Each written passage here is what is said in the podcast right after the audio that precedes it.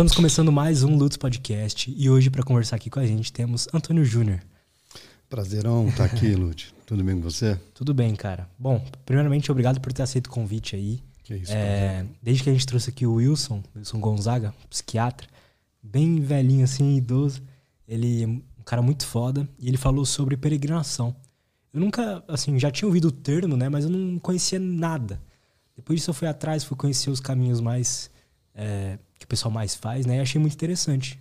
Te achamos lá no, no Instagram. Falei assim, pô, vai ser um papo legal. Então se apresenta um pouco aí pra galera, o que, que você faz e tudo mais. Primeiro eu assisti esse episódio, ficou muito, muito bom mesmo. É sensacional. Cara, o Wilson é foda, é, cara. Meu. É, Antônio Júnior é meu nome, né? Eu migrei da, da área corporativa, digamos, da metalurgia para a hotelaria e depois para os meus projetos. Já decidi mudar totalmente tem um ano, mas eu já venho numa transformação de vida desde 2014. Então hoje eu sou um peregrino, eu me considero um peregrino porque eu faço caminhos tanto no Brasil quanto, quanto fora daqui. Os caminhos, eles, é, de certa forma, hoje passou um pouco a barreira da peregrinação. Então já fiz outras longas caminhadas é, que não são de fato uma peregrinação em si, com, com o conceito, a essência de uma peregrinação, mas de certa forma é uma longa caminhada, porque eu sou adepto do movimento consciente o movimento consciente ele faz com que, se você entra com o seu corpo em movimento, né, você consegue também colocar movimento à sua mente. E, aí é uma evolução pessoal. Então, eu, eu, eu, parto do princípio de que a caminhada me coloca em movimento e do meu corpo e depois, consequentemente, da minha mente. E aí a gente consegue buscar é, possibilidades aí para evolução pessoal, crescimento pessoal. Interessante, cara. O, a gente estava até discutindo aqui antes de que a peregrinação ela, ela tem uma essência em si é, religiosa. Como é que é isso, assim? Como é que é? Qual que é a essência? Você tinha falado que existe uma essência. Qual que é? É de fato, é, antigamente a grande maioria das pessoas faziam por motivos religiosos. Hoje não. Hoje pode ser por turismo, pode ser por atividade física. Afinal de contas, uma longa caminhada exige do corpo pode ser também por questões espirituais, pode ser também por autoconhecimento. A pessoa, a pessoa precisa de, uma, de um momento de desconexão. Né? E a caminhada de longa duração, num itinerário peregrino, vamos dizer assim, já existente, né? que existe há milhares de anos, ele promove isso para as pessoas que estão ali. Uma desconexão do seu mundo para entrar num mundo de, de conexão consigo mesmo, né? E também com o meio né, com a natureza, com tudo aquilo que o ambiente proporciona para a pessoa que está fazendo a caminhada. E se conhece, né? conhece o seu corpo e depois conhece a sua mente e vai ajustando isso durante a caminhada até é, chegar à conclusão de que é uma vida paralela, né? porque depois você volta para a sua realidade. Então, quem começa a caminhar, a peregrinar, sempre busca o próximo caminho, sempre tem um novo passo para ser dado depois. Como que é o processo assim de uma peregrinação? Quais são é, tem preparação? Quando você está lá, como assim você se conecta mais com você mesmo? Como que que, que rola ali? Bom, a, as pessoas me perguntam muito, né? A primeira pergunta que eu escuto muito é como se preparar fisicamente. Bom, eu falo que a caminhada ela é muito democrática, né? É uma vamos falar uma experiência muito rica que você só precisa caminhar, né? Então é para todo mundo. Então você encontra novos, pessoas novas, pessoas idosas, gordas, magras, novas, velhas, crianças. Então você encontra um universo muito vasto de pessoas que fazem caminhadas e peregrinações. Então, é, as pessoas me perguntam como se preparar para isso. Né? Eu falo, caminhando, né? porque se você joga basquete, você tem que treinar, jogar basquete. E caminhar, nada, nada, nada diferente. O que acontece é que todo mundo pode fazer, é calçar um tênis e começar a caminhar. Né? No, no seu parque, na rua da sua casa, próximo à sua casa.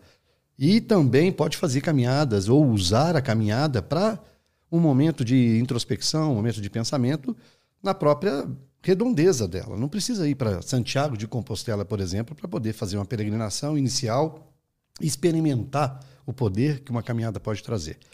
Então as pessoas me perguntam sobre a preparação é, eu falo que as pessoas têm que caminhar muito, né? em diferentes terrenos. E, e, geralmente, quando você tem um objetivo, que é fazer uma peregrinação, seja via frantígena, ou seja, um caminho de Santiago de Compostela, um caminho da fé aqui no Brasil, você tem que se colocar em terrenos parecidos, né? com subidas, descidas, cascalho, terra e etc. Então, esse é o, é o aparato inicial para que você caminhe. E as pessoas também me perguntam sobre a preparação mental. Né? E aí é um pouco mais, com, mais complexo, porque cada um tem um tipo de, de, de, de preparo e cada um vive a experiência de uma forma. O que eu aconselho é se previna de tudo que pode acontecer de errado para que você não se polua com coisas que você sabe que pode acontecer. Exemplo: frio, chuva. É, algum atendente de algum estabelecimento, sei lá, na Itália, na Espanha, que te, te trate mal, entendeu? O corpo doer, o corpo ter uma bolha. Porque se você começar a se prejudicar, a se poluir com, com tudo que está acontecendo, que você já sabia que iria acontecer, se caso alguma coisa nova já acontece, você já está com, com a paciência esgotando tal, e aí você prejudica a sua jornada. Você não se entrega a sua jornada como deveria se entregar, entendeu? Então a preparação mental é: se você é uma pessoa que é mais organizada, se organize quantos quilômetros vai andar, onde vai dormir, se vai preferir um albergue peregrino privado ou se vai escolher hotéis em cidades que têm essa condição. É, quais são as roupas que você vai, vai levar? Se, se programe, entendeu? Saiba que lá você pode pegar muito calor ou muito frio. Saiba que você vai subir e descer, que você vai cansar. Afinal de contas, você não está indo na padaria buscar pão, você está indo caminhar 30, 35, 40 quilômetros. Né? Então, você coloca o seu corpo em, em movimento durante um bom período, então ele tende a reclamar. Nós somos feitos para não fazer movimento. A nossa mente trabalha para que a gente economize energia. Então ela vai parar aí, você vai ter dor muscular, você pode vir a ter bolhas, você pode ter, vir, vir, vir ter dor de articulação, né? a mochila nas costas. Então, na preparação também é muito importante que você já caminhe com o sapato que você vai caminhar, com a mochila que você vai caminhar para que você já vá, vai se habituando a todo o universo que você vai encontrar lá. E quanto mais preparado você tiver, melhor. Tem pessoas que são mais soltas, não precisam de tanta preparação. Essas pessoas mais escoladas também, certamente, também não se impactam com coisas que são mais rotineiras e problemas mais rotineiros também. Basicamente, então, a pessoa ela deve se preocupar com aquilo que ela tem controle, assim, né? Então, pô, Total. a roupa, o tênis, a mochila, fazer o preparo mesmo de caminhada, mas uma coisa como bolhas e chuva e sol, calor e dor, não tem muito para onde fugir, né? Não, não tem. É aquilo. Quanto mais você se organiza ou pensa na, na sua caminhada nos termos que você tem controle, nos pontos que você tem controle, o resto é, é, é, é da própria experiência que vai vir. É o desconhecido que você vai encarar. E aquele desconhecido vai te promover aquilo, certamente aquilo que você precisa. Os estoques falam muito isso, né? Que Marco Aurélio tem uma frase que, é, como é que é? O caminho é, de, ah, eu esqueci agora a frase, depois se eu lembrar aqui eu trago, mas uhum. é do é do homem, é do é o caminho do homem aquilo que tem que ser o caminho do homem. Então nada aparece para ele que não seja dele mesmo, dele próprio. E, então, Esse o caminho. o obstáculo é o caminho, né? Sim, e a experiência que ele está vivendo é uma experiência que, foi, que, que, que vai trazer para ele, se ele tiver aberto, toda uma, uma, uma condição de evolução, de percepção do que está acontecendo, para que ele evolua diante daquilo que ele está vivendo e aprendendo. Então, a, a base é essa. Quando a pessoa começa a caminhar numa peregrinação assim, e aí, se quiser dar um exemplo no que, que elas são diferentes, mas vamos pegar por, exemplo, essa aqui uhum. do, do, livro que você me deu de presente, inclusive, uhum. muito obrigado. É, ela começa a caminhar ali, quais são os. O que, que vai acontecendo ali? O que, que ela vai começando a perceber? O que, que ela vai começando a sentir? O que, que ela começa a ter de lições ali, as primeiras? As primeiras, né? Bom, é, eu, eu ia até citar, na hora que você pediu para falar sobre o livro, de uma experiência que, que eu sempre conto ela, sobre o que, o que a gente controla e o que a gente não controla. Mas eu vou fazer um parênteses e vou falar um pouco do que você falou agora de antes. Perfeito. A peregrinação, ela, ela mais ou menos se divide em três etapas, tá? E de pessoa para pessoa é que vai a quantidade de dias, né? Isso aí é muito individual. A primeira etapa que a pessoa atravessa é a etapa física. Por quê? Porque você estava parado e você começou a caminhar muitos quilômetros por dias consecutivos. Né? Você não se recuperou de ontem, está caminhando hoje. Amanhã você não se recuperou de hoje nem de ontem, está caminhando novamente. Então seu corpo tende a reclamar. Tende a reclamar de dor nas costas, dor nas articulações. Em alguns casos já aparecem as primeiras bolhas, é, cansaço, às vezes o desgaste físico pelo excesso de frio ou excesso de calor, que é o meu problema, por exemplo. E, e aí a gente volta a nossa atenção toda para o corpo. Nossa, o que, que eu vim fazer aqui? A primeira pergunta, né? Por que, que eu não estou na, no sofá da minha sala e estou caminhando esse tanto para passar esse sufoco, para sentir esse tipo de dor. Bom, você vai acostumando com aquilo, o seu corpo vai entendendo que ele está numa num processo de, de, de uma jornada que exige dele e ele começa a entrar no automático. Então o corpo começa a se habituar com aquilo. Dia a dia ele vai se habituando. Eu geralmente entro nessa, nessa fase com seis dias, mais ou menos, cinco dias. Eu já estou entendendo, porque eu, eu me conheço muito. Eu sei que aqui num processo que vai passar. Então eu sei lidar com a dor que está aparecendo, com o cansaço que está aparecendo, como minar isso, como é, segurar nesse aspecto ou no outro. Então eu já me, já me condiciono, mas eu tenho uma experiência para isso. Mas as pessoas têm que entender que ela vai passar por esse processo físico e ela vai querer desistir, né? E se ela se mantém, o corpo entra no automático, começa a entrar no automático. E aí quando você tem as suas, o seu corpo é, entrando no automático, equilibrado, o seu pensamento começa a ganhar asa, porque a sua atenção não vai mais para o corpo, para aquilo que você está sentindo de dor você começa a pensar na vida, cara. Né?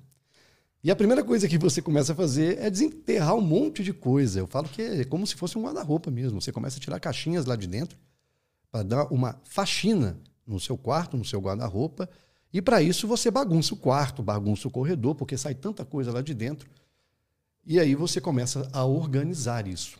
Tipo e de sofrer. coisa, assim? Coisas pensamento antigas? Sim, também, também. Ou coisas que você da semana passada. Também, também, pode ser. Coisas que você mal resolveu, que você julgou para debaixo do tapete, coisas que às vezes você nem lembra mais que foi da sua infância. Às vezes você tem um clique e você fala, poxa, olha isso que eu vivi uma vez, cara. Você começa a, começa a pensar sobre aquilo.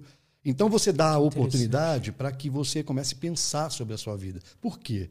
Porque você está fora do ruído do cotidiano.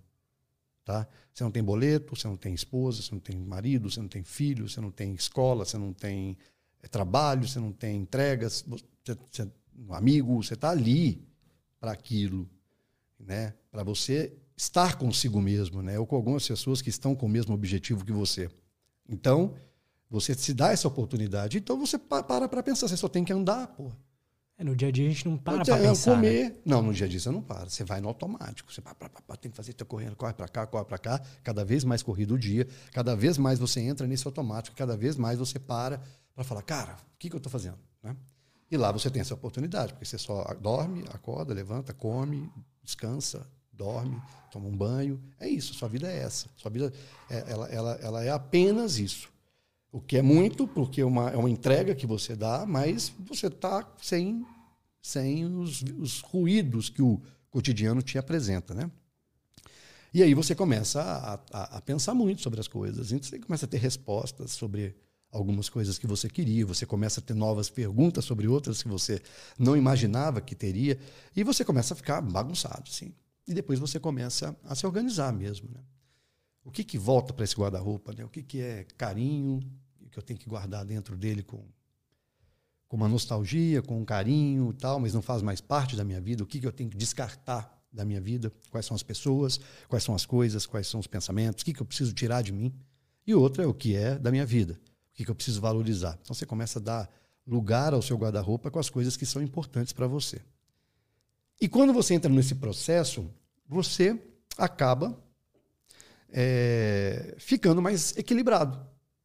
Porque aquele momento de perturbação mental, ele foi tranquilizando, de certa forma. E aí você começa a pensar mais no seu momento presente, que é o momento da caminhada.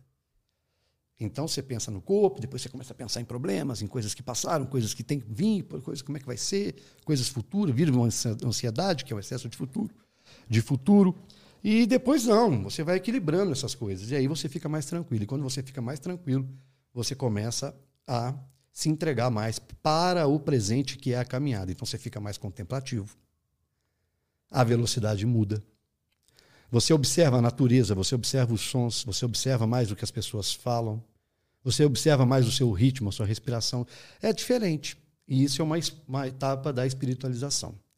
Uma coisa que, acontece, que aconteceu comigo na Via Frantígena, para exemplificar bem esse processo de equilíbrio, de equilíbrio né, que a caminhada pode trazer, é,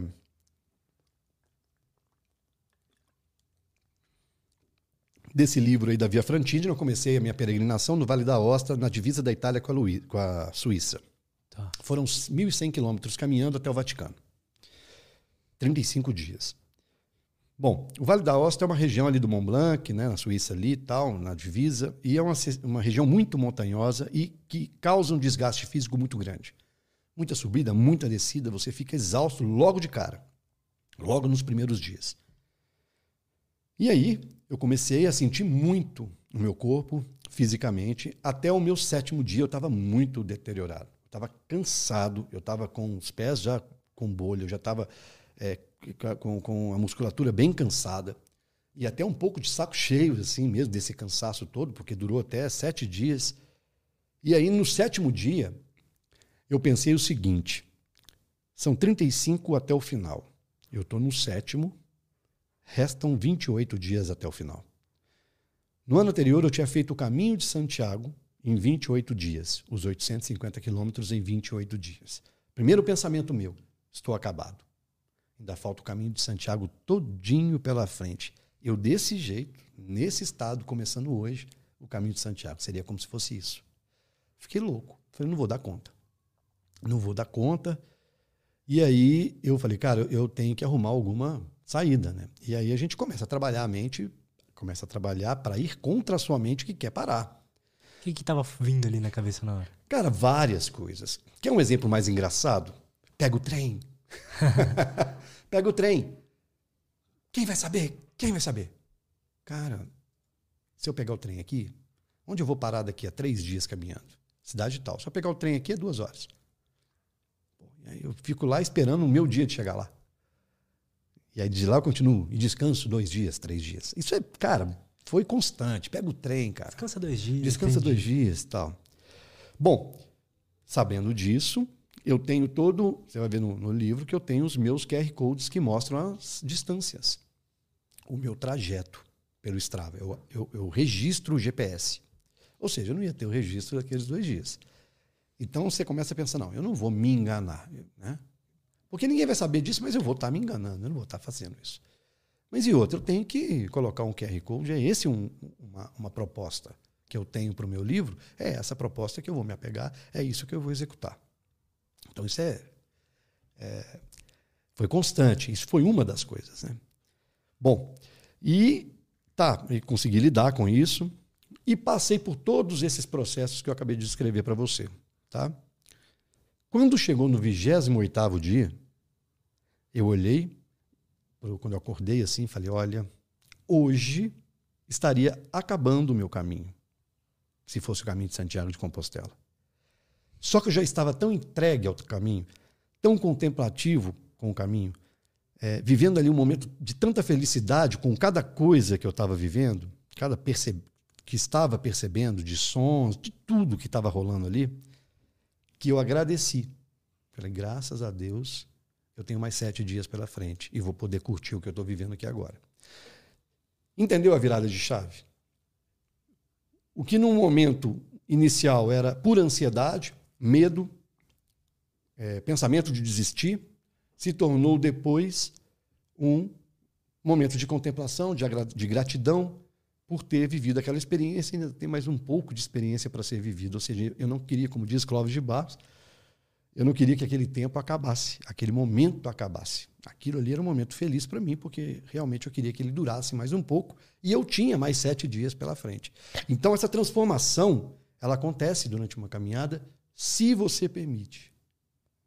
Se você tenta se eximir de preconceitos, vá com o coração e a mente mais aberto, se entrega ao que está acontecendo, tenta entender tudo o que está nas circunstâncias, para que você usufrua dessa experiência de uma melhor forma. Aquela, aquela dor, aquele cansaço tal, estava presente ainda ou já Não. é uma coisa que passou? Cansa, mas você sabe lidar. Você já sabe que o seu corpo já. Aquela dor forte inicial, os maiores problemas em termos físicos, eles diminuem muito. O corpo se acostuma Se é acostuma. você? Não, que- o corpo se acostuma. Tá. Tá? Fisiologicamente, o corpo se acostuma. E você também sabe lidar, começa a lidar com- melhor com aquilo. Então você vai também aprendendo a lidar com o seu funcionamento. Mas fisiologicamente, seu corpo entende. Porque se você vai treinando, você vai ficando bom. Seu corpo entende. Então, se você não quer correr 10, você começa correndo 3, 2, 5. Aí você vai para 10 e o corpo vai melhorando, porque o corpo vai entendendo que você vai se colocando naquela situação e vai te proporcionando mais condicionamento físico.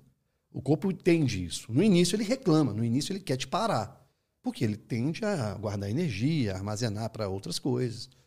E aí ele tenta, é, pelo funcionamento dele, te dar uma brecada. Mas depois ele vai liberando, ele vai entendendo que ele não tem saída também, entendeu? Que, então ele vai. Agora, é lógico, a gente tem que tentar entender o limite da gente e parar quando a gente entende que deve parar. Mas a, a gente não deve parar todo momento que o corpo fala: para, para, desiste. Como desiste. diferenciar isso, cara? Cara, é muito difícil. Por isso que a peregrinação ela traz muito autoconhecimento. Banalizar o termo autoconhecimento, para mim, é muito, muito foda, porque é, não é simples. E é tudo. Entendeu? Você está aqui no seu podcast fazendo esse trabalho. Você sabe né, o que, que esse trabalho, como esse trabalho relaciona com você, qual que é o prazer que você tem aqui, qual que é o propósito que você tem aqui. Porque você sabe, você conhece isso. Nesse trabalho você entende o que é, né, é, você dentro dessa história. A gente tem que tentar nos en- entender quem somos nós na história nossa, como um todo. Nenhum GPS te leva a algum lugar sem saber onde você está. A primeira pergunta, porque as pessoas falam, ah, qualquer caminho serve, para qualquer lugar, qualquer caminho serve. Se você não tem o seu propósito, sua direção, qualquer caminho serve. Não. Às vezes você tem uma ambição, cara. Você sabe onde você quer chegar, mas você não sabe nem onde você está para iniciar esse projeto. Ou iniciar esse processo. Então, antes de mais nada, você tem que saber quem é você, onde você está, se conhecer. Quais são os seus pontos fortes, suas limitações, o que te faz seguir para conseguir aquilo, o que te faz ter dificuldade para conseguir, ter que buscar uma ajuda, ter que buscar uma preparação ou qualquer outra coisa. É saber quem é você, qual é o seu propósito, quais são as suas facilidades, limitações, para que você caminhe mesmo em direção àquilo que você quer e saber onde você quer chegar. O caminho é o processo. E é onde tudo acontece, cara. Porque o futuro é só o farol, é onde você quer chegar, um ponto. Ele não é o resultado da sua busca, felicidade. Não é. Ele é simplesmente a direção que está te fazendo ir por esse caminho. E esse caminho é que vai te trazer dor e sorriso, felicidade, tristeza, dor, choro, tudo. Então é no caminho. Então a gente tem que ter o farol, porque nós temos que ter objetivos na vida. A gente tem que se conhecer muito. E esse caminho é onde a gente vai viver. É o presente nosso, que a gente tem que aproveitar com todas as nossas possibilidades para a gente poder seguir o caminho que a gente quer e aproveitar desse caminho. Entendeu? E é isso. Essa- a, pode Pode falar, pode, Rogério? A felicidade, então, não é o farol. É o caminho. De jeito nenhum. É o caminho. Mas o caminho tem dor, tem E tristeza. por que, que ela não pode ser felicidade? Porque ali é um momento de entrega, uma dor, um, um momento superado, pode ser um momento feliz, porque você superou aquilo. Você pode ser grato por ter passado por aquilo. Entendeu? Você se sente mais competente às vezes, você se sente mais fortalecido às vezes. Tem isso, né? A- a- momentos assim mais difíceis costumam, depois que você sai dele, costuma ser uma, uma felicidade nova que você encontra, Sim. né? Uma coisa nova, uma, algo, pô, descobrir algo de mim. Sim, exatamente. E é, isso é fantástico. Quando você descobre algo de você, quando você dá um passo para frente daquilo que você não, que era a, a sua pessoa ontem. Então isso é, é- é maravilhoso. É, voltando à história da via frantígena com relação ao controle, né? Porque nesse caminho a gente tem aí vem, né? No caminho tem o que nós controlamos e o que nós não controlamos. Se você foca nesse caminho, Né? Só em coisas que você não tem controle, o que, que você vai fazer? Você vai passar o caminho sofrendo, velho. Ou se vitimizando da situação, porque você vai se entregar isso, a responsabilidade para o outro, pô. Ou para outra circunstância, ou para outra pessoa, ou para outro processo, que não seja você. E aí é fácil você entregar, você tem que ter culhão para poder para poder encarar tudo, entendeu? E encarar tudo é voltar os olhos e a energia para aquilo que você pode encarar, o que você pode mudar. O resto são circunstâncias que vão chegar até você que vai trazer ensinamento. Tá? E que você precisa desse ensinamento. Mas seguindo o caminho, em cima daquilo que você pode ir controlando, é ótimo, cara. É perfeito. Na Via Frantígena, por exemplo, eu esperava muito chegar. Foram seis regiões, eu esperava chegar na, na Toscana, que para nós brasileiros, em termos turísticos, é a mais famosa, justamente pela beleza do lugar. Então eu esperava fotografar a Toscana da mesma forma que eu via no tela de computador, na revista de viagem, era a minha ambição. Então eu criei uma expectativa grande. Deixou de ser só o farol, passou a ser tudo. A expectativa era aquilo, era aquilo. E, e o que, que aconteceu? Quando eu entrei na Toscana, peguei um pouco de sol, mas logo começou a chover. E uma chuva, de um dia após o outro chovendo. Chuva, chuva, chuva, difícil tirar fotos, difícil tirar a câmera da mochila. A caminhada fica muito mais desgastante. Foram vários dias chovendo. Mas chovendo mesmo. De início ao fim do dia chovendo. Horas mais fracas, horas mais fortes, estiava um pouco. E aí eu fui ficando muito ansioso, cara, que eu falei, cara, eu não estou conseguindo fotografar. Eu tenho um livro para entregar. Como é que eu vou fazer? Cara, eu não tenho controle sobre a chuva. Eu não viro, apesar de estar indo para o Vaticano, pedir para né, São Pedro, São Paulo, fecha a torneira, velho. Deixa eu caminhar aqui no sol, preciso fotografar o meu livro. Eu não tenho esse poder. Eu tenho que lidar com a chuva. E aí eu pensei, cara, eu estou vivendo um excesso do outro e menos de mim. Como assim? Porque eu estou querendo fotografar para você ver. para o que vai para o livro e para quem vai ler o livro. E eu estava deixando de viver o que eu estava passando ali. E a chuva já te traz situa uma situação de mais acolhimento, de mais. Você começa a encolher e, e encolhimento também. Você começa a encolher em si. A chuva te, te fecha. Eu falei, cara, vou aproveitar essa oportunidade de chuva e eu vou trazer a caminhada para mim. Eu vou tirar dessa experiência da chuva, lidar com essa ansiedade, lidar com essa busca por resultado do livro, tratar isso internamente e contemplar o que eu estou vivendo aqui com chuva, porque a chuva tem algo a me mostrar. Ela não veio para mim à toa. E aí eu realmente comecei a trabalhar isso. E aí o caminho se faz caminhando. Outro insight surgiu. Por que não fotografar, quando der, a Toscana do, do jeito que você está vendo? Por que não fazer a mais bonita fotografia com a Toscana com chuva? Já que você está com uma expectativa de tardes ensolaradas e colinas brilhantes, sombras, não sei o quê, faz ela com chuva. E aí eu comecei a virar a chave e buscar o meu olhar para a beleza que aquilo estava me apresentando. Não só para a minha experiência em si, que eu já estava me adaptando, mas também no que eu estava vendo. Falei, cara, dá para fotografar aqui. Olha que bacana. Vou fazer uma foto foda aqui. E aí eu fotografei com chuva.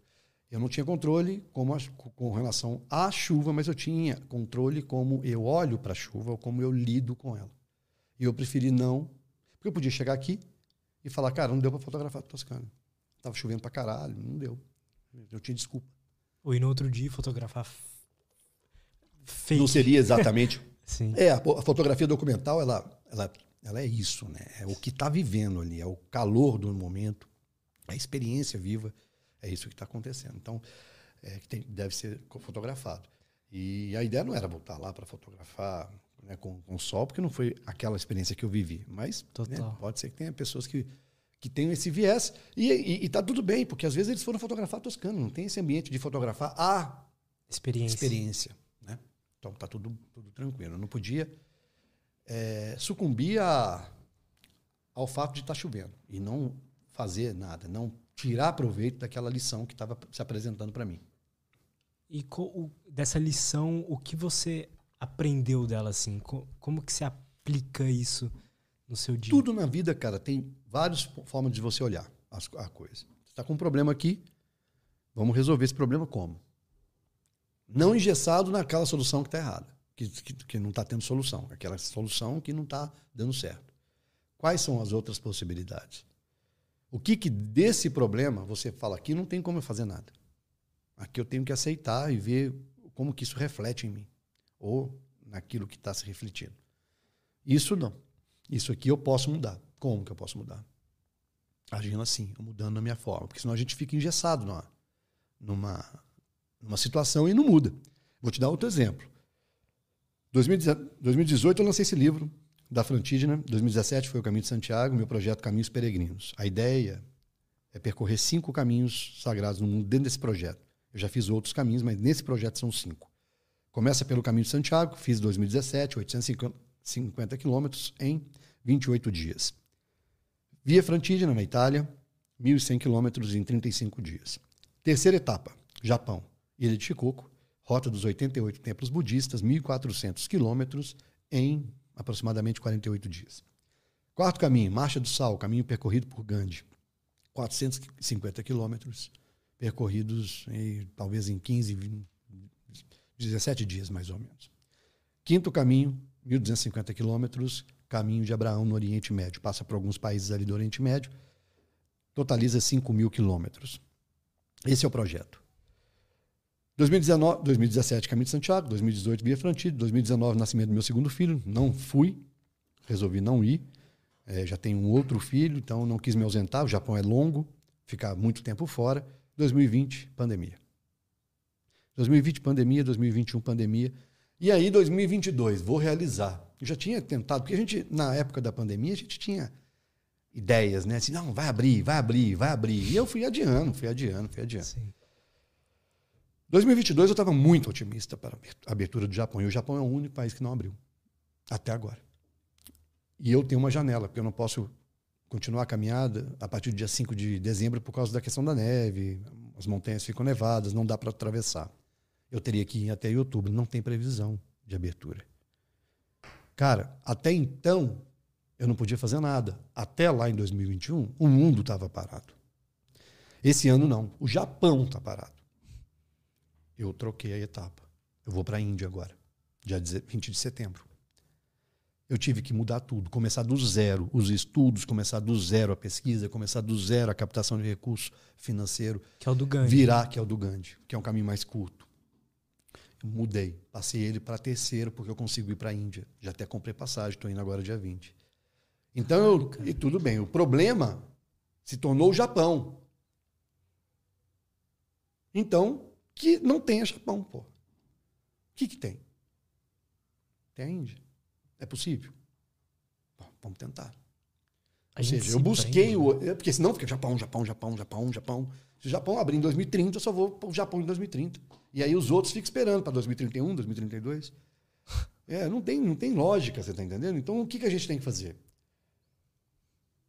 Sair daquilo, tirar o olhar daquilo que não é nosso, não é controle nosso, Tentar tirar o olhar que eu falo de mudar aquilo que a gente não consegue mudar. E aceitar aquilo que a gente não consegue mudar. E buscar novas perspectivas por aquilo que a gente tem o controle, que a gente pode mudar. Então é, o que, que eu posso fazer com relação a isso? Onde é que está parado? Quais são as soluções existentes, a não ser essa que eu estou tentando e não está dando certo? É isso. Prática, na prática é isso. É parar, é sentar a bunda e tentar resolver. Porque, ah, como eu faço isso na prática? Né? As pessoas às vezes falam, ah, mas é tão difícil, tão complicado.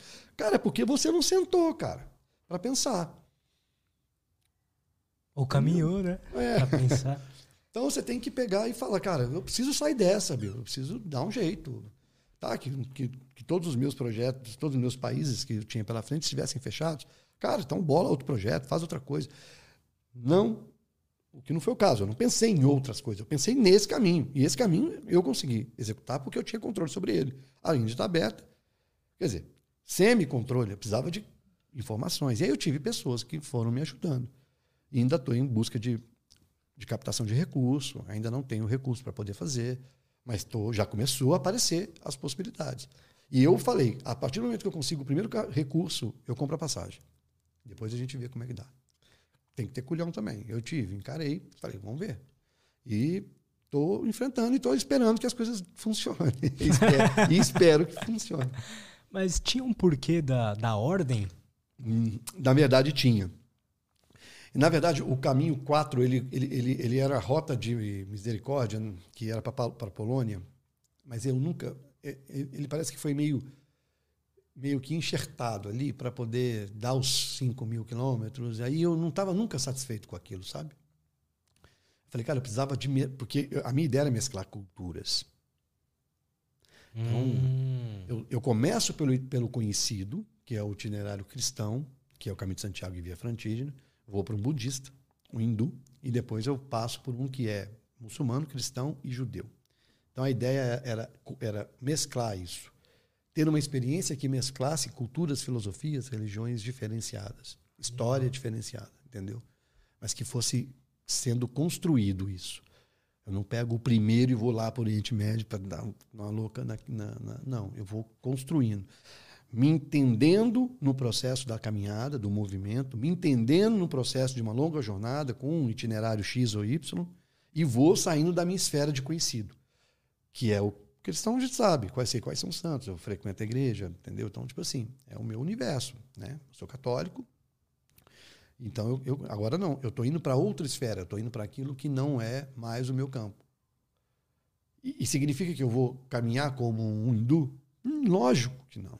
É, ele tem outra percepção de vida. Ele criou, ele tem um, um conceito diferente, ele tem uma cultura diferente, ele tem um DNA diferente. É outro, mas eu tento, vou tentar ver o que, que ele, que, que é esse caminho para ele. O que, que é isso dentro dessa, dessa conjuntura no qual ele está inserido. Ah, eu sou um budista para fazer não, mas eu quero tentar. Eu vou ser, vai ser como um budista? Nunca. Nunca vou conseguir fazer a caminhada do Japão como um japonês budista que não, não tem lógica, porque eu estou no outro contexto, mas eu quero sentir aquilo. Quero tentar me aproximar um pouco mais do que eu, o que ele né, sente fazendo uma caminhada dessa. Total. E aí eu quero tentar diminuir essa distância, entendeu? E ver como que, como que é, como que, como que é esse universo. Então, é, então as ordens foram assim. E aí eu, no momento, eu resolvi trocar. Eu tive conhecimento da Marcha do Sal, que é, além de ser peregrinação por causa do, de Gandhi, ela tem uma questão muito forte política. Gandhi percorreu esse caminho em protesto. Uhum. Então, falei, cara, é esse que eu vou. E aí, eu, sabe quando você sente que é aquele caminho? Eu falei, cara, o quarto caminho é o Gandhi. E olha que louco, né? Ele foi o último a entrar, ele substituiu uma rota e agora ele é a próxima que eu estou fazendo por circunstâncias do, do projeto ter se paralis, ter paralisado aí no, no andar da carruagem. Mas tinha algum motivo do, de por que, que ele era o, o quarto? Ou por que, que o quinto é o quinto? Por que, que o terceiro é o terceiro? Não, o grau de dificuldade também, né? É, o hindu é muito diferente, né? Eu estava pensando, Verdade, por mais que ele né? seja curto, o universo da Índia é outro. É meio caótico. Né? Que eles entendem. Verdade, cara. Eles entendem. Para ele aquilo é tudo normal. Para nós não. Entendeu? E o último, ser Oriente Médio, é questão de realmente árido. É, ali tem um, um conflito religioso, por mais que o caminho é, é, de Abraão é um caminho da paz, porque ali Abraão é reconhecido pelas três religiões, então é, ele, ele, tem esse nome, inclusive, de caminho da paz. Mas, de certa forma, eu estou num ambiente muito diferente, né? E, de certa forma, um pouco arriscado. Então ele foi colocado por último, que até lá eu ganho bagagem, eu ganho experiência, eu ganho rodagem, vamos dizer assim, para tudo. Não só para andar, mas para entender o que está acontecendo, lidar com, com algumas diferenças que podem podem existir. Total. E, e, e, eu achava que o budismo seria uma, uma, uma, uma, coisa mais próxima, porque eu gosto do budismo, já li coisas do, de, de budismo. Então, o budismo estava mais próximo da minha realidade. Por mais que fosse um caminho de 1.400 quilômetros, mas isso é físico. Isso treina. Entendeu? Faz sentido. Isso, mas aí eu tive que. Eu alterei justamente por causa disso. E se você olhar, quando eu falo que a circunstância às vezes canaliza para uma coisa que é benéfica no futuro, Passar por esse caos antes de chegar no Japão pode ser extremamente importante para o meu entendimento. É como se eu estivesse num mundo que está com o caos e, e, e a ordem sendo formada. Para um que é a ordem. O Japão é a ordem. E apesar de ser Oriente, ele é bem Ocidente também. Não, né, e, e, são total, e é tudo assim, é, são conservadores. É uma coisa que funciona. É Então, seguro, não sei. né? É seguro. A Índia também é.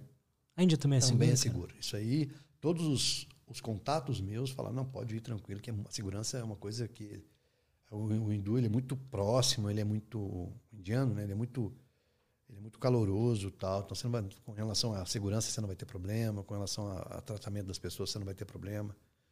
É, o custo é mais baixo também. Então assim, eu fui muito encorajado para poder fazer essa troca diante dessas circunstâncias. Mas olhando por, esse, por essa esfera do entendimento da coisa, eu vou dar um passo muito importante para chegar no Japão depois, entendeu? E eu tô, ainda estou, é que eu falei, ainda estou em construção, em processo de construção dessa mudança. É, então, o processo de entendimento faz parte desse processo de construção. Você acha que essas dificuldades, essas mudanças de caminho que você não esperava e tudo mais, no futuro essas coisas vão conectando, vão falando, ah, agora faz sentido por que, que isso aconteceu? Sim. Kairos, né? Tempo oportuno. Tem certos entendimentos que tem um tempo oportuno de, de entendimento. Então, pode ser que lá na frente, eu, pupa, igual terapia. Pô. Você faz terapia, terapia. Lá na frente, às vezes, você vai falar, cara, eu falava isso. Eu falava isso com a, com a minha terapeuta. E agora eu entendo. E ela falava isso para mim, na época não fazia sentido, e agora faz. Então, claro que vai. Claro que vai se conectando, né? as coisas vão surgindo, a gente vai se fazendo. Então, tem um tempo oportuno para o próprio entendimento das coisas. Eu, eu tento sempre me lembrar disso quando acontece alguma merda ou algo que eu não esperava, ou tem que mudar uma coisa que eu não queria. É complicado, porque a gente está engessado naquilo, entendeu? Então tem pessoas que têm resistência maior à mudança do que outras, mas de certa forma, todo mundo. O que, que é a mudança?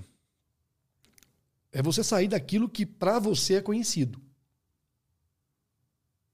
Porque você fixou ali. Bom, difícil ou fácil, é o que você entendeu. E aí você tem que mudar. Ou o que você executa. Aí você tem que mudar. Ou o que você acha, aí você tem que mudar. Sai do seu universo conhecido. Aquilo que você tá que você precisa tentar entender se há a possibilidade de mudança ou não, se precisa realmente de mudança ou não, é uma, é uma zona de conforto sua. A zona de conforto minha, o que, que é? Esperar o Japão abrir. Cara.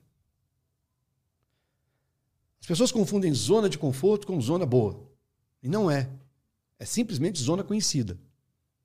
Se você demora duas horas para ir para o trabalho e voltar duas horas do trabalho, é uma merda você ficar quatro horas no trânsito. Mas você conhece, você sabe, você sai, você sai duas horas antes. E você sabe que vai chegar em casa duas horas depois. Pronto, o seu, o seu, o seu universo está tá, tá, tá enquadrado. Aquilo está enquadrado no seu universo, no seu, na sua rotina. Tentar mudar, pode ser que você vá em uma hora e meia, mas pode ver que você vai em três. E aí? Mudo ou não mudo? Pô, mas se, eu atrasar? E se eu for der merda? Você está indo para uma zona. Aí, você, aí, o que, que acontece? Você liga um alertinho, um sinalzinho de alerta, que é o medo. Que é a zona do medo, é a próxima. A partir do momento que você sai do que você conhece, causa o quê? Espanto, medo. O medo é super importante para você não ser um irresponsável, para você não ser totalmente sem, sem pensar em consequência. Entendeu? Mas ele não pode ser um algo que te trave. Ele tem que ser algo que faça com que você interprete melhor aquilo que está sendo feito, que você não conhece. Mensure risco, tenha responsabilidades. Para que aí você dá o passo adiante. Não estou com medo, mas eu vou com medo. Como? Com responsabilidade, com critério, com isso, com aquilo. E aí você vai para zona do, do aprendizado, porque você vai ter que aprender a lidar com tudo. Aí você vai ter que mexer ou vai ter que aprender coisa que você não tinha. Vai ter que mexer com, conversar com pessoas que você não conhecia. Então você vai para você vai para um novo espaço de aprendizado para depois ter o resultado. E o mais bacana disso, o que eu chamo de zona do mágico, que é a última, é fazer isso girar sempre. É uma espiral. Como Porque assim? quando você chega no objetivo, tem que começar de novo, cara. Ele se tornou conhecido para você. Ele se tornou o quê? Confortável. Exatamente. E aí você tem que buscar novos propósitos, novas novos objetivos, novas metas, novos. Sua vida. Sua vida fazer sentido. E essa espiral, sabe quando ela termina? No último dia de sua vida. Deveria, pelo menos. Entendeu? Por isso que é mágico. É um processo de transformação contínuo e eterno. O que você acha sobre chegar no momento e, e assim parar de tentar fazer coisas novas? Então, vou te o dar um quê? exemplo. Hum. Uh, eu, por exemplo, né? Vou dar um uhum. exemplo meu que é o mais claro que eu consegui pensar. Sempre eu faço um projeto, uhum. aí às vezes dá certo, às vezes dá errado. Então vamos supor, deu certo. E a parte que ele dá certo, fica feliz ali durante alguns dias, já pensa em outra coisa, e pensa em outra coisa, e pensa em outra coisa. Que... Já ouvi de pessoas falando assim, cara, por que, que você não pega o projeto que deu certo e foca nele até o fim? Que fim? Qual o fim? Seu, dele? De quem esse fim? O que, que é o fim? O que, que seria o fim? Que ele te dê X dinheiro? X audiência? Que ele vá até o seu último dia de sua vida? Qual que é o fim? Total. Entendeu? Isso é seu, não é do outro. Como é que eu vou te vou opinar com isso? Você não pode ficar fazendo mudanças assim, sendo que você quer algo e aí você no meio do caminho desiste porque alguém fez isso, alguém fez aquilo. Uma vez eu estava fazendo o caminho de Santiago, vou trazer uma história que talvez exemplifique isso. Eu estava foi em 2014. Eu estava percorrendo as ruas de uma pequena cidade chamada Estela, uma cidade medieval, e eu cruzei com um senhor. Esse senhor tinha pouco cabelo na cabeça, o cabelo era branquinho, uma mochilinha pequena nas costas, corpo franzino assim, e ele andava com muita dificuldade porque ele tinha uma perna totalmente enfaixada, a perna esquerda. Aí eu parei para descansar e observar aquele senhor caminhando. Eu falei, cara, ele está andando apesar de toda a dificuldade dele, ele se adaptou. Está com a mochilinha pequenininha para não pesar, ele está dando os passinhos dele e segue em frente. Era final de dia já. Beleza, falei, caramba, apesar de tudo que esse cara deve estar tá passando durante o dia, ele está seguindo lá o caminho, de, o caminho dele no ritmo dele. Isso foi assim, meio que um tapa de luva para mim, saca? Beleza. Fui para o albergue e numa ida ao banheiro às quatro horas da manhã, com quem que eu encontro? Com o velhinho saindo para sua caminhada. Eu falei, caraca, velho. Tá ele aqui, ó, quatro horas da manhã saindo. Eu entendi que para ele, o que ele queria, tinha um propósito muito forte. Ele não ia desistir daquilo. Ele ia se adaptar às circunstâncias que ele tinha. Dos desafios que ele tinha. Cada um tem um tipo de desafio. Ele saía às quatro da manhã, eu seis ou sete. Certamente ele anda menos quilômetros que a grande maioria dos peregrinos. Mas ele não deixou de fazer o caminho por julgamento do outro ou por comparar com o outro. Se ele comparasse, cara, o cara está fazendo ali, tem as duas pernas para poder caminhar, ele é forte, ele é jovem, eu sou velho, franzino, uma perna toda enfaixada, me movendo, mancando. Eu não vou fazer porque eu não vou dar conta. Mas uh, ele estava certo do que ele queria. Né? Se ele chegou em Santiago, eu não sei, né? a gente perde contato. Mas ficou uma grande lição para mim, cara. Porque o caminhar é democrático. Né? É para todo mundo, basta querer ir. E ele foi. Então, você está no seu projeto. Você quer muito ele? Vai. E vai até fazê-lo acontecer, entendeu? Se lá na frente aconteceu, e você ficou satisfeito com aquilo e aquilo já não te, te traz mais aquilo que trouxe quando você estava na sua busca, então o que, que te faz mover de novo? O que, que te move de novo? Ah, me move isso aqui.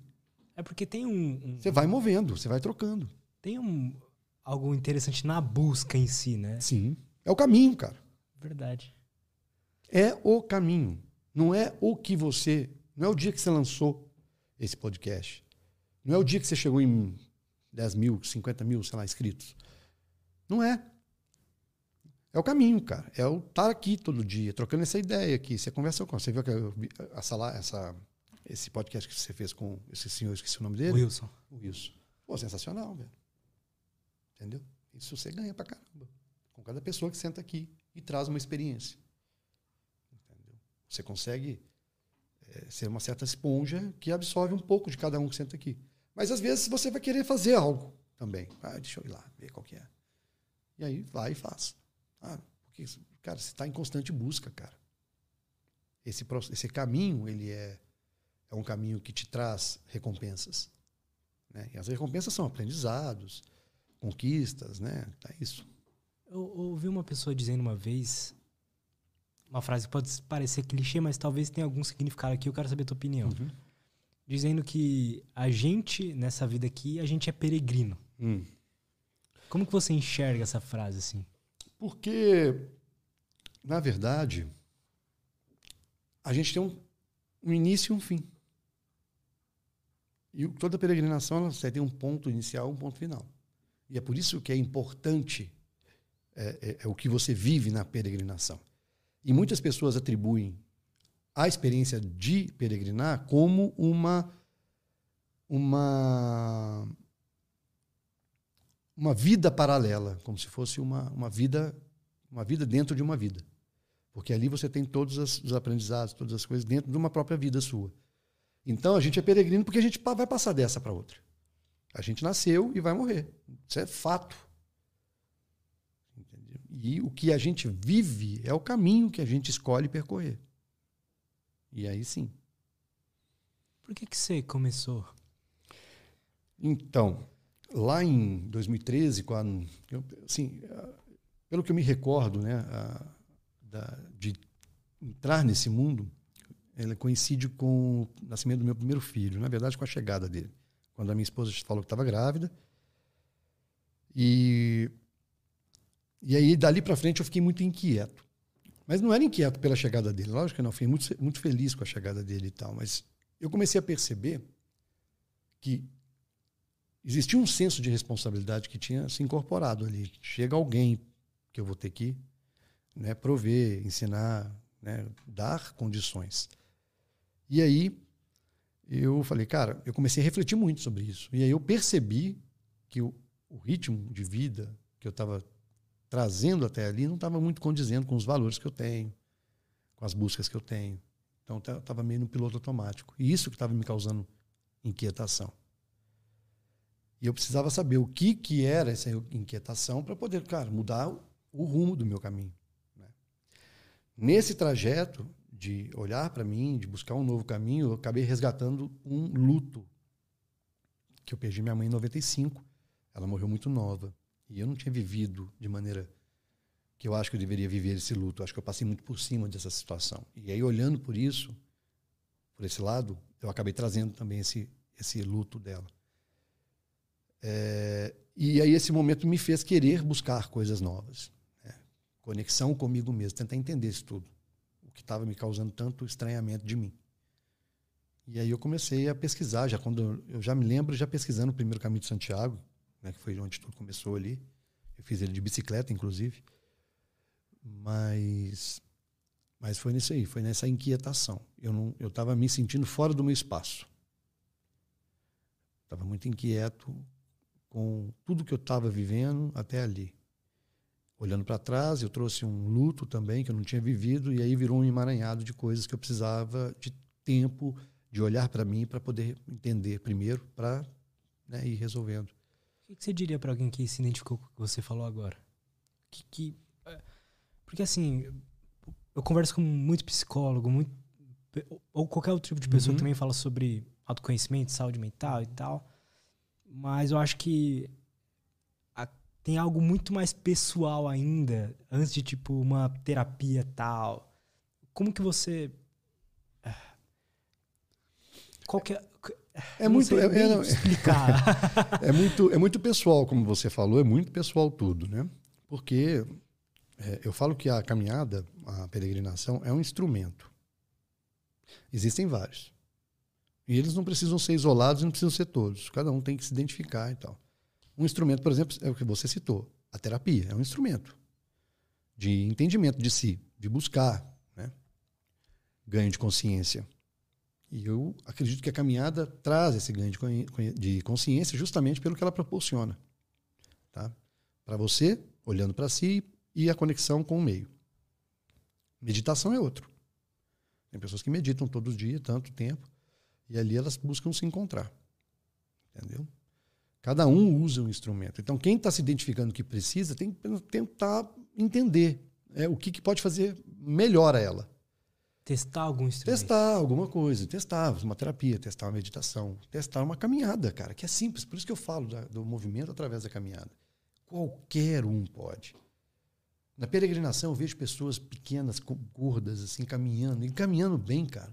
Pessoas mais velhas, novas, pessoas com dificuldade, como esse senhor com a perna enfaixada, pessoas às vezes que estão calvas, carecas por causa de tratamento de quimioterapia, passou por uma quimioterapia recentemente, tá ali fazendo. Então, é, é, é simplesmente querer ir, ir né, a caminhar. Então, por isso que eu sugiro, cara, caminhe. Até para tentar entender o que, que você precisa, né? Às vezes na caminhada você entende que precisa de uma de uma terapia. tá. Tem alguma outra água? Tem, pega lá, por favor. A caminhada, quando se fala de peregrinação, ela tem, para ser uma peregrinação, ela tem que ter uma quantidade X de, de KM? Como é que é isso? Bom, é, geralmente a peregrinação, obrigado amigo. Geralmente a peregrinação, sim, ela tem um contexto ali mais histórico, né? Tem um caminho. Um caminho já. demarcado de pessoas que peregrinam, que peregrinavam há muito tempo. Por exemplo, o Caminho de Santiago é mil, é, mil, mil e duzentos anos, mais ou menos. Mil e duzentos anos, é mil anos, pelo menos. Estou é, agora, talvez confundi um pouco a data, mas é mil e duzentos... Por exemplo, eu, quando eu fiz 2014, era 800 anos da peregrinação de São Francisco de Assis. Então já tinha né, 800 anos que ele fez, que foi em 1214. Eu fiz 2014. Acho que tem relatos desde 800. Uhum. Então, se são 800, 1200 anos. É, e aí, tem um caminho e tal. Então, e, e, e, a palavra, a origem da palavra peregrino vem de peragro, pelos campos. Então, caminhar por, pelos campos. Né? Então, geralmente as pessoas é, tiram isso, né? É uma caminhada no meio da natureza, no meio da cidade, no meio de, de uma, onde teve um contexto histórico e demarcado com o objetivo de chegar a um local, que é Santiago de Compostela, por exemplo, em, no Caminho de Santiago e Vaticano na Via Frantígena. Vamos falar nesses dois. Né? Uhum. No que eu vou agora é na praia de Dundee, que é onde Gandhi finalizou e foi preso. Então, geralmente é isso. É um caminho existe, que existe, que tem várias, vários contextos e principalmente também é, religioso, em alguns casos, muitos casos, demarcado. Então é isso, é, é um pouco complexo essa definição, né? Romaria, peregrino, é, as pessoas às vezes misturam e, e, assim o próprio termo se mistura, né? Romaria surgiu quando as pessoas caminhavam para Roma. Isso aqui seria uma romaria, né? O pessoal indo para Roma. Total. Hoje no Brasil, romaria tem um intuito religioso, ele é muito religioso, e as pessoas vão para Aparecida. Uhum. Eu fiz o caminho, inclusive, o caminho da fé, que é o caminho mais conhecido no Brasil. É quantos? Que, 330 quilômetros. Saindo, porque tem muitos ramais, eles pode, ele pode se tornar 600, 700 quilômetros. Mas o ramal mais conhecido, que começa em Águas da Prata e finaliza em, em Aparecida, são 330 quilômetros. Uma caminhada normal, você acha que tem é, algum valor para autoconhecimento também? Sempre tem, porque você está em contato consigo mesmo. Então, caminhe aqui no, no seu bairro, cara. Uma tira hora um no parque. Tira o um momento para você estar tá ali. É lógico que os resultados são diferentes. Né? Você está no meio de um turbilhão que você sai para caminhar. Às vezes você sai caminhar com a cabeça aqui, cara. Não dá tempo de desconectar. Mas te faz bem, cara. Te desafoga, te dá uma limpeza. Entendeu? escolher um lugar legal, agradável. Ah, não, vou caminhar, mas aí eu tenho que ir para Santiago de Compostela. Não, eu tenho que ir para o caminho da fé. Não, começa perto. Você vai sentir necessidade de caminhar mais ou caminhar todos os dias. Né, muitos filósofos é, usavam da caminhada para estudo. Então, quer dizer, é um ato muito, é muito poderoso, assim, eu acho. Pelo menos para mim fez total diferença na minha vida. E eu vejo que fez muita diferença na vida de muita gente também. Por isso que eu falo desse movimento, sabe? Dá movimento mesmo para você. Vai caminhar. Como, como que você recomendaria alguém que fala assim, que tá assistindo podcast, quer começar, a, quer fazer uma peregrinação? Primeira, uma primeira caminhada longa mesmo. Então, você pode trabalhar escolhendo aí um trajeto. Começa em casa, velho. E começa pequeno. 5 quilômetros, 7 quilômetros, e vai vendo como que seu corpo reage a isso e vai aumentando a sua quilometragem. Entendeu? Então, depois você fala, cara, eu quero fazer uma caminhada de dois, três dias. Por quê? Porque você vai ter uma caminhada sobre outra caminhada. Você vai ter um dia caminhando, tem outro dia caminhando, outro dia caminhando. Então, se você puder testar num feriado, ah, vou fazer um trekking de três dias ou uma caminhada de três dias. A própria Aparecida, você pode começar ela. No, não existe um final e um início. Existe onde você quer começar. O caminho de Santiago também é assim, Via Fronteira também é assim. E aí você escolhe pegar os três últimos, por exemplo. Ah, vou fazer aqui os últimos 100 quilômetros. Divido em três dias, dá 30 e poucos, ou os últimos, ou divido em quatro dias, para ficar 25 para cada um. Vê onde você consegue dormir, porque às vezes dá 25 quilômetros, não, não vai dar lugar nenhum. Então, tem que andar 27, 30, ou então no outro dia tenho que andar 22. Aí é questão de planejamento, né? É sentar e falar, quero fazer isso, vou pesquisar sobre isso. Né? E tem colher informações. Mas começa pequeno, começa caminhando todos os dias, caminhando menos quilômetros, e as coisas você vai sentindo vontade de fazer mais. E aí você fala, não, agora estou me sentindo no desejo de me entregar uma experiência mais foda. E aí você pode fazer. Né? Um caminho interessante para fazer no Brasil é o Caminhos de Caravaggio, no Rio Grande do Sul. São 200 quilômetros, que se você seguir a recomendação do próprio pessoal de lá, são 10 dias. Então, é um caminho mais sossegado para fazer em 10 dias, 200 quilômetros. É lógico que tem subida, é lógico que tem desgaste, mas ele é mais tranquilo, muito mais tranquilo do que o caminho da fé. O caminho da fé é mais difícil. Parece uma boa opção, assim, é, para primeiro. E tem estrutura. E ele tem estrutura. Porque às vezes tem algum caminho que, não, que, que pode ser mais suave, mas ele não tem tanta estrutura. E aí talvez você, por não ter estrutura, tem que andar muito, porque a cidade é longe. Então, é o que eu recomendo para entrada no Brasil hoje, o caminho de Caravaggio. O caminho da fé é o mais conhecido, mas é o desejo das pessoas, porque realmente existe um universo ali entre as pessoas que faz com que as pessoas ficam querendo mesmo. Assim, eu fui para lá, fiz com a minha esposa, inclusive, é, ano passado. Cara, a gente quer voltar, cara. E as pessoas que a gente conheceu, fantásticas, porque cara, todo legal, mundo respira cara. ali, sabe? A Via Frantígena é uma jornada interior, é o nome do livro. Isso aqui caminhei 80%, 70%, 80% sozinho. Então aí é eu comigo mesmo ali, o tempo, o tempo todo. Agora, o caminho da fé, muita gente, principalmente na época que eu fiz. Eu cheguei lá no feriado dia 12, que é dia de Aparecida. Então, é, mais pessoas fazem, então mais pessoas percorrendo. Então você tem a oportunidade de conhecer mais pessoas. E pessoas com o mesmo objetivos, com o mesmo com a mesma vibe, vamos uhum. dizer assim, que você, entendeu? E ali não tem julgamento, não tem comparação. Sabe? É, cara, vou dormir aqui hoje. Ah, beleza, acho que vou andar mais, vou andar mais 10 quilômetros, vou dormir em tal lugar. Show de bola. A gente se vê aí na frente. Ou então se vê lá, ou então dá um e-mail aí, dá uma mensagem, zap.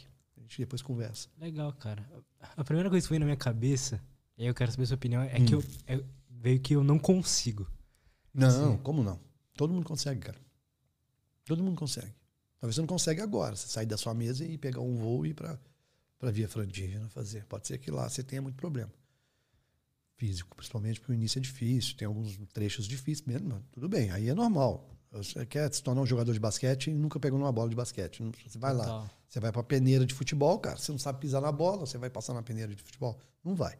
Mas, cara, pode, qualquer um pode. E, e comece por isso, comece pelo simples.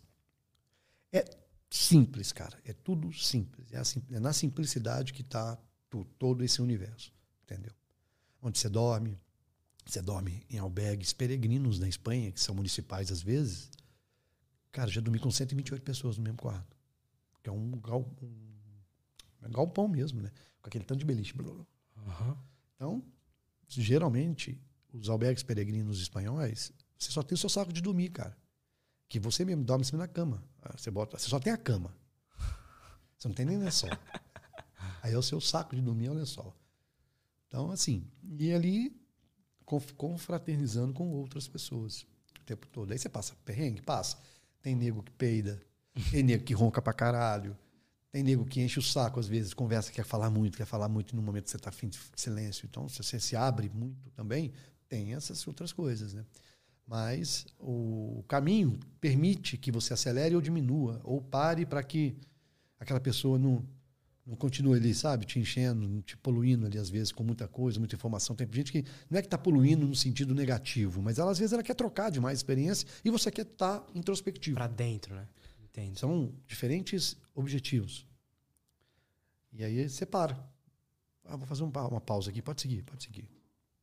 Na vida, às vezes, a gente não tem isso, né? Tem que aguentar. Verdade. A gente não tem essa possibilidade de parar e segue em frente. Não. É, tem que aturar, principalmente família. Né? Você, já, você já teve alguma experiência é, metafísica, assim, algo que talvez tenha a ver com a tua fé? Como é que é a sua relação assim com Deus? Como é que é isso? Cara, tem uma, um caso muito, muito forte para mim, tá? Eu já citei aqui que lá no início do processo eu resgatei um luto da minha mãe. Quando eu comecei o processo, quando eu comecei o processo foi lá em 2014, tá? 2013 para 2014, quando a, meu menino nasceu em 2013. É, em 2017 eu criei o projeto. E eu falei, cara, porque eu fiz de bicicleta, eu já tinha feito estrada real de bicicleta, eu estava no cicloturismo e eu queria algo muito mais lento. Eu senti que a bicicleta estava rápida, entendeu? E eu falei, cara, eu vou buscar algo lento. Eu criei o projeto de peregrinação, que seria a pé. Sempre fui das caminhadas, gostava de fazer caminhadas de dois, cinco dias, sete dias no máximo, mas nunca longa jornada. E falei, cara, eu vou entrar nesse projeto. Então eu defini o caminho de Santiago, que é onde abriu todo o caminho de, de busca, eu defini ele como primeira rota. Vou estrear por ele. E eu pedi muito, cara, pela minha mãe, né, que me iluminasse se eu estava seguindo o caminho certo. Tá? E, e, o caminho de Santiago foram 28 dias. Lá pro comecei o caminho, tal, é, passando por todas as situações que o caminho proporciona, tal. Quando chegou lá para o 23 dia, mais ou menos, acho que é 23 dia, tem um lugar que chama O Sebreiro, que é um ponto alto do caminho, onde a, a caminhada, inclusive, é muito desgastante até lá. É o segundo ponto de, ma, de mais dificuldade do caminho. O primeiro é o primeiro dia. Já mostra a cara assim para você já ficar assustado. E aí eu cheguei no Sebreiro, tava muita chuva, muita chuva, e eu cheguei no Sebreiro. E aí, assim, bem, muito frio, o lugar é muito alto. E eu falei assim, cara, é, eu tô muito, muito cansado, muito cansado mesmo. E não vou nem sair direito. Tomei só um chocolate quente, vou me recolher, porque no, isso foi num sábado. E num domingo era dia das mães. Então já estava naquela bad vibe, sabe? E eu cansado com a chuva, com a chuva e cansado do, do, da subida, fui e deitei. No outro dia, cara, eu acordei estranho. E falei assim, cara, eu não vou tomar café da manhã, não. Eu geralmente tomo café da manhã onde eu acordo. Seja numa pousadinha, se eu ficar e tiver, ou uma cafeteria, uma lanchonete na rua. Os albergues do, do, do, do Caminho de Santiago não oferecem isso, não. aí eu falei, cara, eu não vou procurar nada, não, vou seguir em frente. E aí eu saí. E era domingo, dia das mães, cara. E aí eu comecei a caminhar, cara. Cinco quilômetros depois eu, me deu uma fome. Uma fome mesmo, uma fome absurda. Eu já não tinha comido direito na noite anterior e não tinha tomado o café de, da manhã. E aí a, a, fome foi assim, absurda. Eu falei, ó, na hora que eu vi algum lugar eu vou parar. Na hora que eu olhei assim um pouco mais para frente, tinha um, uma esquina e uma lanchonete, uma cafeteria. E tinha a porta da frente, com um monte de mochila parada, que as pessoas deixam as mochilas ali, como se fosse um estacionamento mesmo de mochila. Uhum. E foram entrando. E tinha uma portinha pelo fundo, do outro lado da esquina, onde inclusive eu teria que seguir. né? Falei, nossa, tá lotado, vai ser difícil pedir alguma coisa, deve estar tá todo mundo comendo, deve estar tá uma barulheira, deve estar tá uma falação. E, cara, será que eu vou entrar? Falei, não, cara, vou entrar e vou entrar pelos fundos e se eu conseguir acesso para comprar rápido alguma coisa, comer e sair, zarpar, eu faço. Eu faço isso. Entrei pela porta dos fundos. Quando minha mãe era viva, ela trabalhava com tear. Eu não sei se você conhece. É aqueles negócios que passa um monte de linha e bate para fazer caminhos, coxas. Faz, faz tipo caminho de linha. Né? Que tem um monte assim, um monte, um monte assim. assim é, você vai batendo, passa a linha, bate, passa a linha, e o pé vai mexendo tal. Tá, Aquilo se chama tear. E minha mãe tinha um tear, porque ela fazia renda extra com aquele tear. E eu ajudava muito ela.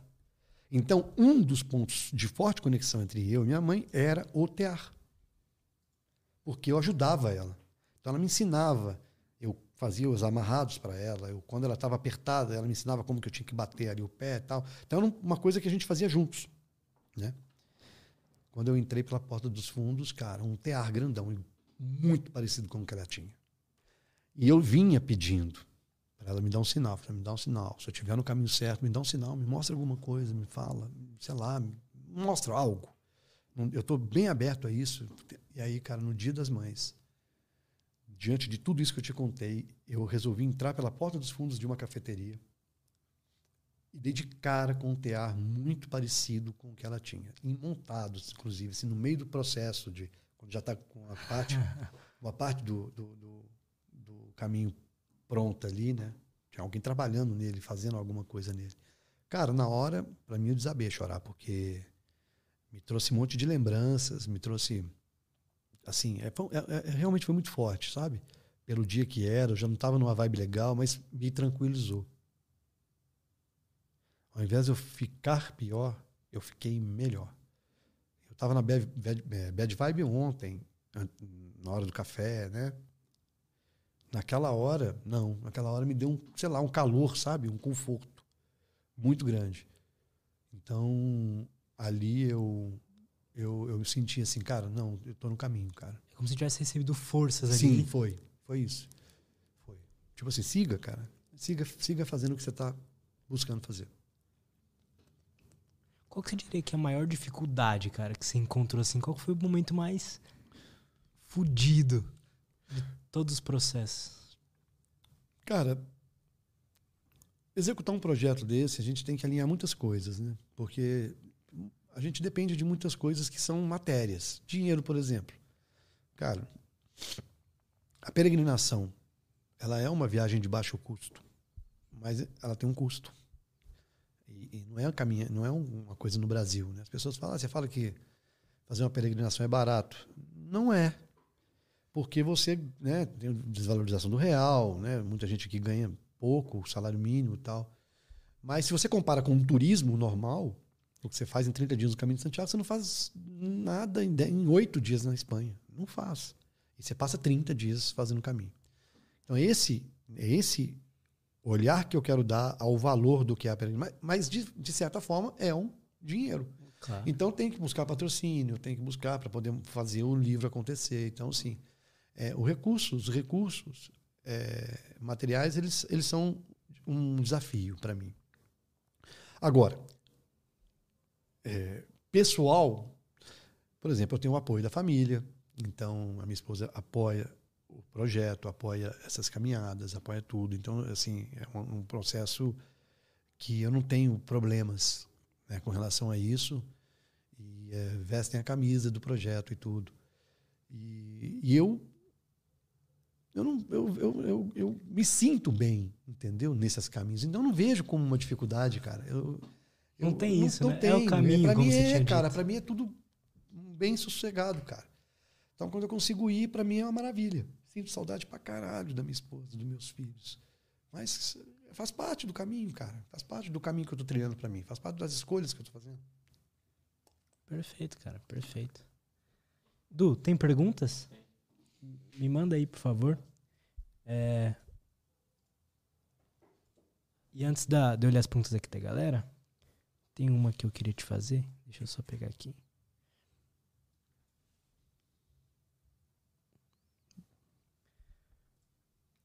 O que que essas longas caminhadas te ensinaram sobre sobre não desistir assim na vida? Então, eu já vi gente de academia falando: ah, você aprende algo na academia que é o seguinte, você tá lá, seu, a sua mente desiste muito antes do seu corpo desistir, sabe? Como é que você vê essa questão da desistência? Bom, primeiro não tem um tabu com relação à desistência. Eu acho que se chegar um momento que tem que desistir de algo, onde foi balanceado, onde foi analisado, onde realmente as condições não são perfeitas para poder seguir adiante, tem que desistir. Perfeito. Não é vou a todo custo. Não vai, velho. Entendeu? Não vai. Você vai demorar mais, mas vai ficar no meio do caminho pior do que se você tivesse desistido na hora certa. E às vezes pode ser até irresponsável e ter um, algum problema muito mais grave porque não entendeu a hora de desistir. Mas, de fato, a gente pode muito além do que a gente acha que pode. E aí eu volto lá no início do nosso papo, cara. É entender quem você é, cara. Entendeu? Disciplina é uma coisa muito foda que você tem que aprender. Você tem que exercitar. Aprender e querer. E exercitar é um exercício constante. Entendeu? Ah, eu vou, igual você fala da academia, a pessoa fala ah, sentir motivado. Cara, motivação é raro, velho. É de vez em quando que você acorda motivado. Entendeu? Eu tenho a maioria dos dias, eu pelo menos acordo desmotivado. Tô cansado, bicho. Eu tô querendo deitar mais um pouco. Aí entra a disciplina. A disciplina é o quê? É o compromisso que você tem com o resultado que você quer. Então, cara, eu quero muito aquilo. Eu preciso fazer isso para chegar naquilo. Não tem outro caminho, cara. Não tem atalho. Então, a partir do momento que você busca, traça um objetivo, você traça também como você vai chegar nele. Entendeu? Como que você vai percorrer isso? E, cara, ter disciplina para seguir fazendo. Então, a disciplina é exercitável. Então, quando eu me coloco nessas situações, seja na época da bike, seja na época que eu corria é, maratona, ultramaratona, seja agora que é caminhada, ah, se o objetivo está traçado, ah, eu, eu, eu vou exercitando o, o processo, eu vou aprendendo a ser disciplinado. Entendeu? Hoje eu lido com a disciplina com muito mais facilidade do que há um tempo atrás. Há um tempo atrás o corpo batia, a mente batia mais forte, que eu falava, cara, será mesmo que eu vou, bicho? Será que hoje eu falho, velho? Um dia não vai fazer diferença? Será? Será? Tal. Não sou o bitolado do negócio que tem que ir se estiver machucado. Não, não sou, cara. Se tem alguma coisa que não tem como realmente eu controlar a, a minha ida, não tem, aconteceu isso. De boa, sossegado. Entendeu? Amanhã é um novo dia. Entendeu? Então eu não, eu não sofro por isso. Mas eu sou extremamente disciplinado quando está ao meu alcance. Quando eu depende de mim, de mim para fazer. Depende de mim executar. Entendeu? Então aí eu e, e você vai exercitando. Então assim, é, esperar pela motivação é, tá fadado aí a não, não, não conquistar nada, porque ela não, ela dificilmente vai ser constante e ela dificilmente vai ser é, durante o processo todo. Perfeito. Você já che chegou a se sentir culpado em algum momento por por desistir ou por não fazer ou por não ser disciplinado?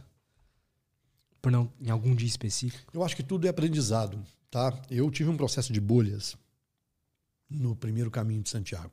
Eu achava que eu era corredor de corrida de montanha, eu já tinha feito ultramaratona, que caminhar 30, 35 quilômetros seria fácil. Né? Eu estava com 16 quilos nas costas por causa do, do equipamento de fotografia e tal.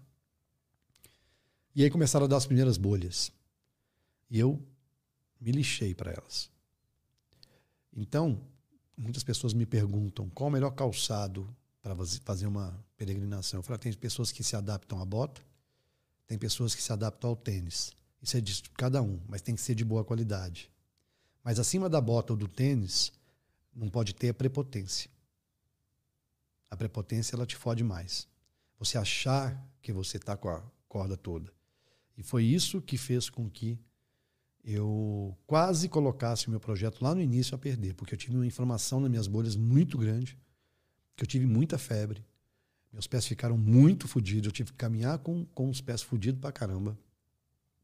E, e assim, quase, realmente, quase eu não chego, não concluo. Já logo no primeiro. Por causa de prepotência. Achei que, foda-se, é um problema pequenininho que não vai me trazer consequência alguma. Esse problema se, se tornou grande. Legal, e, e agora a pergunta mesmo, qual foi? Só para contei essa história para ilustrar aqui. Ah, se eu, sinto, se eu me sentir arrependido de alguma coisa, né? O culpado. Então, nesse caso, sim. Mas foi aprendizado, cara. Então me senti culpado. Falei, cara, quase que eu botei o projeto no lixo, velho. Então essa dose de, de, de responsabilidade, de autorresponsabilidade tem que existir. Para você baixar, o que a gente fala lá em Minas, é baixar a bola que o jogo é de botão. É isso. É, cara, baixa a bola. Né? Você não está com, com o jogo ganho. Então, humildade, né? Eu já falei da palavra humildade antes. É isso. É, e agora, sirva de ensinamento. Então, agora, beleza, entendi a mensagem. Agora vou ficar me culpando, culpando, culpando. Não, não vou, cara. Passou. Realmente aconteceu. Hoje eu avalio assim, hoje eu ajo de maneira para não, exer não é, cometer esse mesmo equívoco. Entendeu? E pronto, então eu mudei a forma de entender. O ruim é quando você comete e fica e repete as mesmas, os mesmos erros e não muda. Aí você está na ignorância. Mas será que talvez se você não tivesse, se você tivesse falado, não, tô com bolha, eu vou parar. Você não se sentiria mais culpado, talvez? Não, não sei, né? O si é muito complicado, né?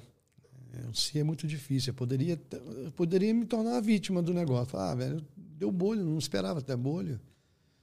Hum, é, não sei. Ou então, caramba, cara. Porque eu podia jogar culpa na bolha e não executar. E não ter o entendimento de que eu causei a bolha. Verdade, né? Entendeu? Simplesmente joga a culpa nela, deu bolha. Todo mundo tem bolha. A minha bolha inflamou, olha que merda. A minha inflamou, a maioria não inflama. Eu tive muita febre. Ah, tem gente que cuida com linha. Eu tive muita febre. Quer dizer, desculpa, a gente arruma. O resultado não muda. Eu não teria feito. Total. Deixa eu pegar aqui as perguntinhas. O Flávio mandou. Uh, mais uma dúvida. A mudança por vezes é necessária, mas existe algum problema? Calma aí. A mudança às vezes é, a mudança por vezes é necessária, mas existe algum problema em se gostar de onde você está e aproveitar esse momento com paciência? Sim, claro. Você não precisa estar mudando o tempo todo. Você só muda quando aquele lugar já não está fazendo mais tanto sentido quanto antes. É o que eu falei lá da Via Frontígena. Os últimos sete dias para mim foram sensacionais. Ele podia durar dez. Tava bom, cara. Eu não preciso mudar. Entendeu? Então, não, mudar faz parte. Mudar é, é, é processo. É, é quando você entende que precisa mudar ou quando você chegou num estágio que aquele prazer já não está mais como antes. Você precisa dar um novo movimento à sua vida. Então, aí você fala, não, vou me mover de novo, porque aqui já está. Já está. Tem uma, uma moça que chama Paula Abreu, ela fala, está na merda quentinha, né? Já começou a ficar merda quentinha. Senta na merda quentinha. Então, já começou a ficar. Já perdeu aquele encanto. Então, você precisa de um novo movimento, você precisa de dar um novo significado, um novo ritmo. Aí, aí vem a mudança com, como consequência. Mas se está. Tá legal, processo, né, para que você vai mexer, bicho? Entendeu? Pra quê? Se tá gostoso, fica, velho. Entendeu? Se tá, se tá vibrando com aquilo, se tá. Agora sentiu que tá ficando morno, sentiu que tá errado, travou. Não, aí, aí tem que fazer, tem que botar a mudança para aparecer. Perfeito. Antônio, cara, muito obrigado Ô, pelo papo. Que isso, eu que agradeço, cara. Cara, eu Fantástico. fiquei com vontade de fazer uma peregrinação. mas eu não consigo. Costumo sempre consegue. consegue. eu tô aqui para tirar essa limitação da sua cabeça. Até você já ouviu alguém com pé chato lá, caminhando, reclamando pra caralho de dor? Porque eu ando pouco e eu sinto muita dor, cara. Então, você tem que. Primeiro, Mas eu, às vezes eu sei que eu sou um, tênis, arrombado também, talvez às vezes arrumar um, demais. O pé chato é um tipo de pisada. Eu tenho uma pisada pronada. A minha pisada é torta. Então, tem outras. Tem tipo de tênis, tipo de palmilha. E treino também. Você tem, agora é lógico, Total. né? Você, você tem um pé chato. Você tem que se adaptar ao seu pé. Você não troca de pé. Você não vai lá só me dá outro pé. Você dá outro, te dá outro tênis, te dá outra palmilha, que você faz uma avaliação médica. Pô, eu tô querendo caminhar mais tempo, cara. É, qual tênis que é ideal para mim? Faz uma avaliação. Tem gente que faz, tem empresas que fazem, tem médicos que fazem. E aí você começa. E aí você começa de acordo com aquilo que te limita. E não da sua cabeça para fazer com que o que te limita seja um entrave lá na frente. Porque se você não, não olhar direito e fizer pelos cocos, pode ser que o que você tem no pé, chato, né, que é um tipo de pisada, traga uma lesão no tornozelo, traga uma lesão no tendão. Aí você, aí, você, aí, você não, aí você não consegue andar, porque você lesionou o tendão, tem que recuperar o tendão, tem que fazer um tratamento. Seja é, é, fisioterapêutico, seja é, médico, seja, sei lá, de outra, de outra maneira. Então, é, físico, de educador físico, fortalecimento. É. Mas quando você adequa a sua condição, um cara não foi com a perna toda parada? Um senhor foi com a perna toda enfaixada, ele não movimentava uma perna inteira. A perna dele era esticada, ele andava toda Para ele foi muito e mais ele difícil. tinha mais ou menos, cara, bicho, uns 70 anos, velho. Pelo físico, né? A gente, hoje em dia, nego tem mais, parece menos, gente, né? Mas, enfim, ele ele tava, tava lá, seguindo firme e forte, né? Pelo menos nos, nas duas situações que eu cruzei com ele. Cara, acho que também tem algo de que se você passa por essa experiência de ficar dias e dias caminhando, sofrendo, né, por muito tempo, até você entender. É, mas não é só Qua... sofrimento, não, cara. É muita coisa não, legal eu, que acontece. Eu, eu imagino, cara. Eu imagino. Senão ninguém vai. Só é. sofrer, sofrer, sofrer. Não, mas é bacana. O sofrimento, a dor é necessária para muita coisa. Exatamente. Muito necessária para muita coisa. Mas você tem que ter recompensas também, né? As coisas são. É que tem, devem ser equilibradas, senão é fora. Total, cara. Então, cara, Show. muito obrigado. Que isso, agradeço, Como que as pessoas velho, podem papo. te acompanhar lá, conhecer mais sobre o seu o projeto? o meu Instagram é Antônio JR Essencial. Tá, tá, na descrição aí. Ah, tá. Quiser. Show. Tá. E é ali, pode tirar dúvida, cara. Pode mandar direct. O meu site é do meu, meu site pessoal, né, de palestra é www.antoniojressencial.com.br e o site do projeto é www.caminhosperegrinos.com.br. E aí tem lá, são três livros, são dois livros fotográficos, como esse aqui. Esse aqui é o da Via Frantigena. Abre um pouco aí pra gente ver rapidinho. É. Abre você que você tem mais Boa. coisa com a câmera. Sabe qual que, onde é que aparece. Ver se foca aí. Isso. E aí, cara, é, ele tem histórias, né? Então não é um, nível, um livro de fotografia crua, fria. Então tem histórias que aconteceram. Tem ah, um tem histórias tem, também? Tem histórias. Cara, que legal. Ah, é uma experiência aqui, tem, Toscana. Aqui eu falo um pouco da região, mas também falo, por exemplo, quer ver? Deixa eu abrir aqui numa Aqui, ó, renascimento. Eu falo do renascimento, do meu renascimento. Aí eu faço uma correlação com o próprio renascimento da, da região da Itália. É, Caraca, tem, que foda. É, tem aqui, quer ver? Aqui, os perfumes e as cores da Frantígena. Então, tem, estão histórias. Aqui você pode abrir o livro e ler aqui. Você não precisa ter uma sequência. Eu tenho outro livro que chama, chama O Segundo Chamado. Aí é o livro contando a minha segunda peregrinação pelo caminho de Santiago. Aí é um livro de texto, de história, é, é, é uma mescla do caminho de Santiago com a minha vida. Então tem muitas coisas de resiliência, de, de entendimento das coisas, de, de mudança. Cara, né? é muito Mas legal, ajustado ao, ao itinerário do caminho de Santiago. Cada etapa me trouxe um aprendizado. É. Aí eu descrevo isso. Muito legal. Adorei mesmo, mesmo. Então, muito obrigado aí Ô, pelo presente, cara. Muito obrigado pelo convite. Fiquei bem feliz aí de ter sido convidado por, por vocês e Tá Legal, aqui presente cara, esse papo. Foi muito foda, cara. Peguei várias coisas pra tenham, minha vida aí. É, espero que as pessoas também tenham gostado e, e vamos que vamos. E é isso. Galera, muito obrigado por todo mundo que acompanhou a gente até aqui. Não esqueça de se inscrever no canal, dar like nesse vídeo. E é isso. Até a próxima e